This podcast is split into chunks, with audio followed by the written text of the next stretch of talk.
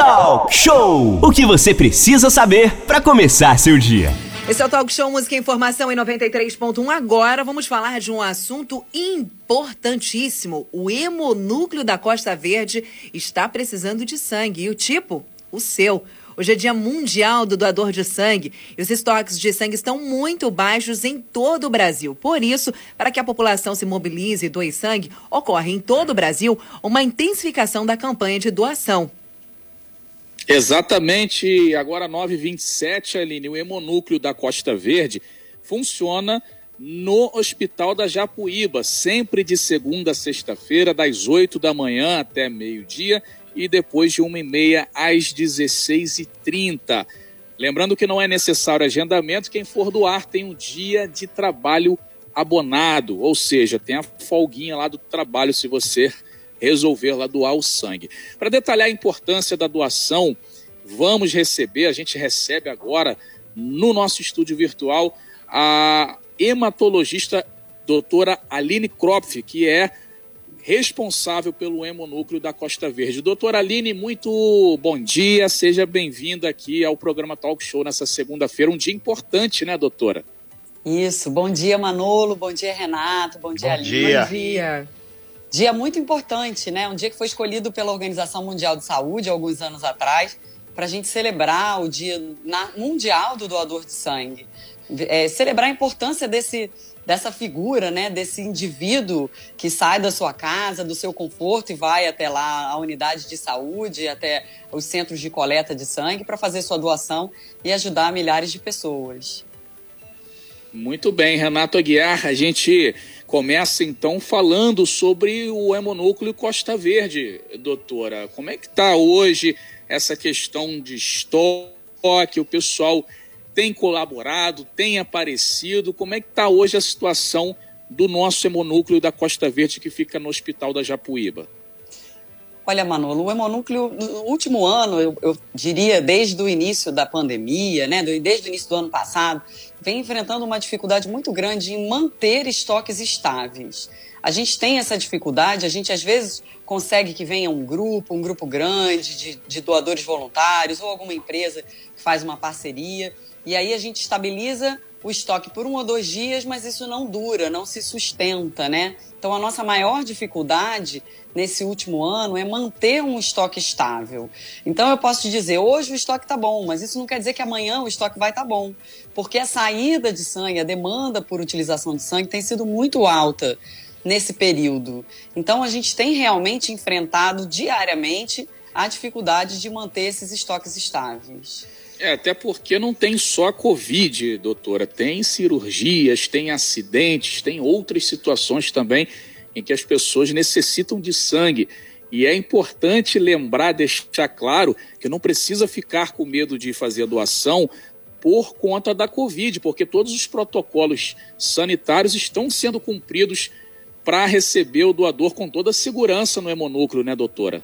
É, com certeza. Na verdade, você até falou aí na sua fala inicial que não era necessário fazer o agendamento, mas a gente até recomenda o agendamento, que a gente consegue uhum. atender as pessoas com mais segurança.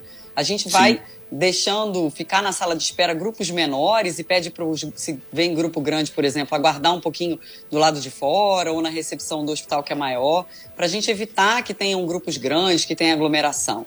Né? As cadeiras são higienizadas a cada doação, é, todo o material é estéreo, todo mundo trabalha de máscara, de luva. Então, isso dá uma segurança para o doador de que o, o hemonúcleo é um ambiente seguro.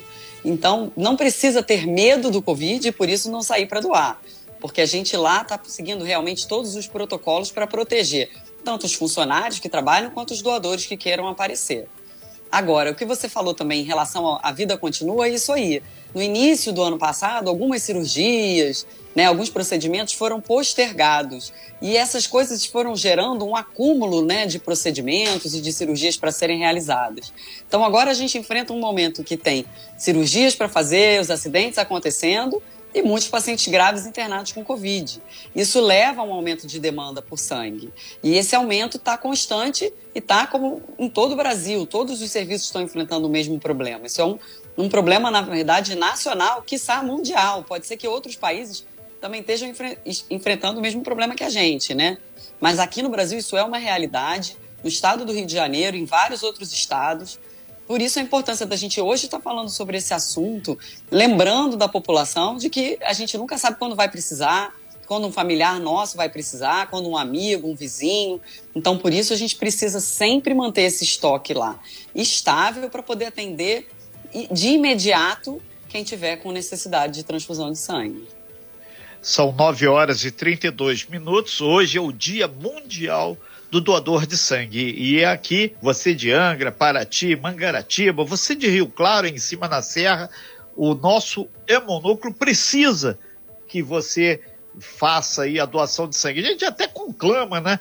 É, é, aproveitar, Aline, ainda agora tivemos aí o exemplo aí do deputado é, Marcelo Cabeleireiro, que ele passou como dever de casa hoje. Todos os seus assessores aí pelo estado do Rio de Janeiro inteiro procure o hemonúcleo. Você da capital, vai lá no, no hemonúcleo do centro do Rio. Você de qualquer outro espaço, procure o hemonúcleo da sua região.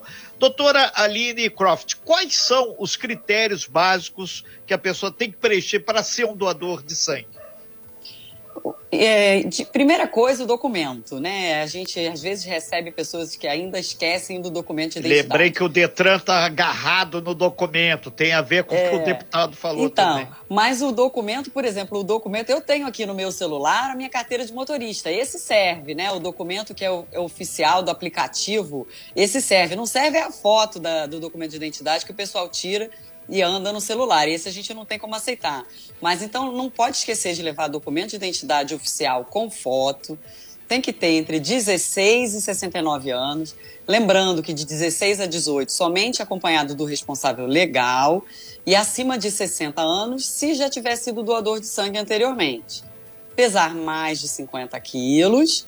E tá bem de saúde. Por exemplo, se a pessoa teve Covid, ela tem que aguardar um mês para poder doar depois de ter Covid. Outra dúvida que o pessoal pergunta muito para gente: quem tomou a vacina pode doar? Pode doar. Quem tomou a vacina, se foi a AstraZeneca ou a Pfizer, é sete dias depois da doação.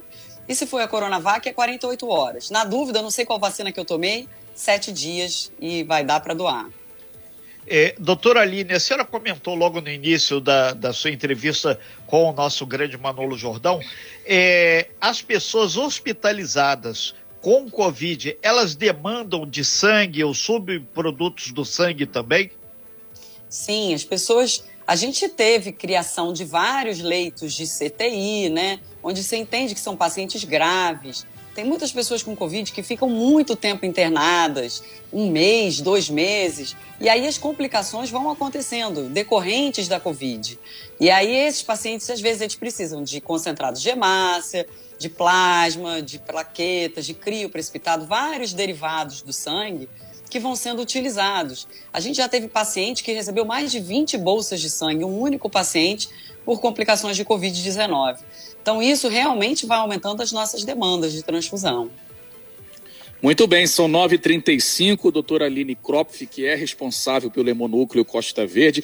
Doutora, quem estiver passando por aqui, que seja de Mangaratiba, de Paraty, pode doar também e eles recebem esse sangue também, os moradores das cidades vizinhas, porque o hemonúcleo é da Costa Verde, né? Então engloba toda a região Costa Verde. É isso, doutora? É isso. Todo, todo qualquer paciente, desde Mangaratiba a Paraty, Rio Claro, que tenha necessidade de transfusão de sangue, esse sangue vai ser coletado lá no hemonúcleo da Costa Verde. Uhum. A gente tem conseguido parceria com Mangaratiba e Paraty. O Renato Aguiar cobra isso toda vez que, a gente, que eu estou por aqui. E eu acho que está fazendo efeito agora, hein, Renato? Na semana passada eu recebi grupo de Mangaratiba, recebi grupo de Paraty, conversei com o vereador de Paraty, que foi muito simpático e se dispôs a ajudar a gente. Então, está fazendo uma campanha, inclusive ia divulgar hoje, no dia, no dia Mundial da Doação, esse grupo que teve lá na sexta-feira. E isso é muito importante, porque a gente precisa mesmo dessa parceria com os municípios vizinhos, porque eles também precisam da gente, né? É uma, uma, uma mão dupla, não é isso? É uma via ida e volta. Perfeito. É, é, importante as pessoas saberem que as, a, a, bolsa de sangue aqui de Angra, ela pode atender o hospital lá de Mangaratiba, lá de cima de Rio Claro, lá de Paraty. Então, é, essa movimentação regional ela ajuda muito, porque se depender da capital, a capital já não tem perna para atender lá a demanda, porque tem a Baixada Fluminense que é gigante. Então, gente, você vereador, tem muita gente que não sabe, mas tem vereador aí que tem 30 caras como assessores. Não é possível que entre os 30 não tenha 29 que possa fazer uma doação de sangue. Aí, aí fala, ah, você doa sangue, Renato? Já doei várias vezes e volta e meia eu estou fazendo a minha parte. Aline, Aline, nossa, da Costa Azul. E tem a Aline Croft do Mas do que é nossa também, até porque, é, é, digamos que é, então, é, uma equipe, né, que se junta, uma Sim. para divulgar, outra para organizar, e a gente está junto nessa, literalmente, para tentar fazer com que as pessoas se conscientizem. Aline, é, doutora, isso é uma coisa que a gente vem falando há muito tempo aqui. Uh, você acha, você considera que isso seja uma coisa cultural? Porque a gente está sempre tendo que apelar, né?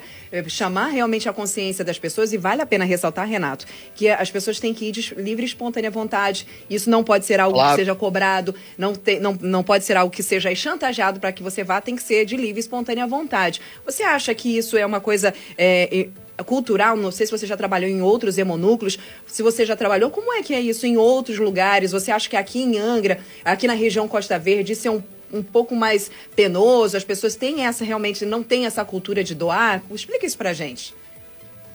É, eu acho que isso é uma coisa do Brasil, né? Talvez. A gente tem essa dificuldade meio que universal. Existem estados lá no sul do país, a, a, cultura da doação talvez seja um pouco mais forte, ou não sei se é o trabalho da doação, a gente percebe que eles às vezes têm uma facilidade maior do que a gente. Mas a gente tem trabalhado muito na educação da população. Né? A gente precisa muito da ajuda de vocês, da rádio, da televisão, das mídias sociais, para a pessoa se lembrar, às vezes não é por má vontade, às vezes ela esquece mesmo, sabe? De que tem que, de que, tem que fazer a doação, de que passou. Que, às vezes uma pessoa que é um doador, por exemplo, que já doou várias vezes, esquece que já passaram dois, três meses da última doação que ele já pode ir lá voltar. Então a gente agora no Hemonúcleo está trabalhando nisso, em fazer mais essa divulgação da necessidade da doação. A gente conseguiu uma parceria lá na comunicação da prefeitura. Toda segunda-feira agora a gente está publicando na página do Facebook nosso estoque de sangue para que a população veja lá e lembre dessa necessidade de doar. A gente também está trabalhando para buscar um número de WhatsApp do Hemonúcleo, que é para a gente começar a poder mandar mensagem para os doadores, lembrando: olha, já passou do prazo, você já pode, já pode estar tá voltando para doar. Bacana. É um trabalho de formiguinha, né? Mas é importante a gente fazer isso para conscientizar a nossa população.